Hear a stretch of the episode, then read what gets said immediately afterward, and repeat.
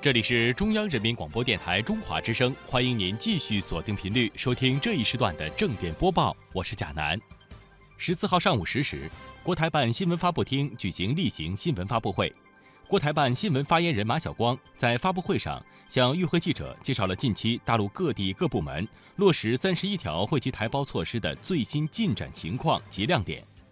马晓光表示，三十一条措施发布实施以来，各地各部门认真全面落实。陆续推出具体措施。十月下旬以来，又有河南省、山东省青岛市、浙江省绍兴市三个地方推出具体落实举措。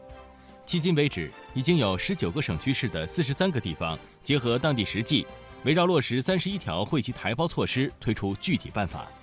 在十四号上午举行的国台办例行新闻发布会上，国台办发言人马晓光就台胞参加大陆社会保险问题回答记者提问时说。台陆委会的说法纯属混淆视听、误导舆论、欺骗台湾民众。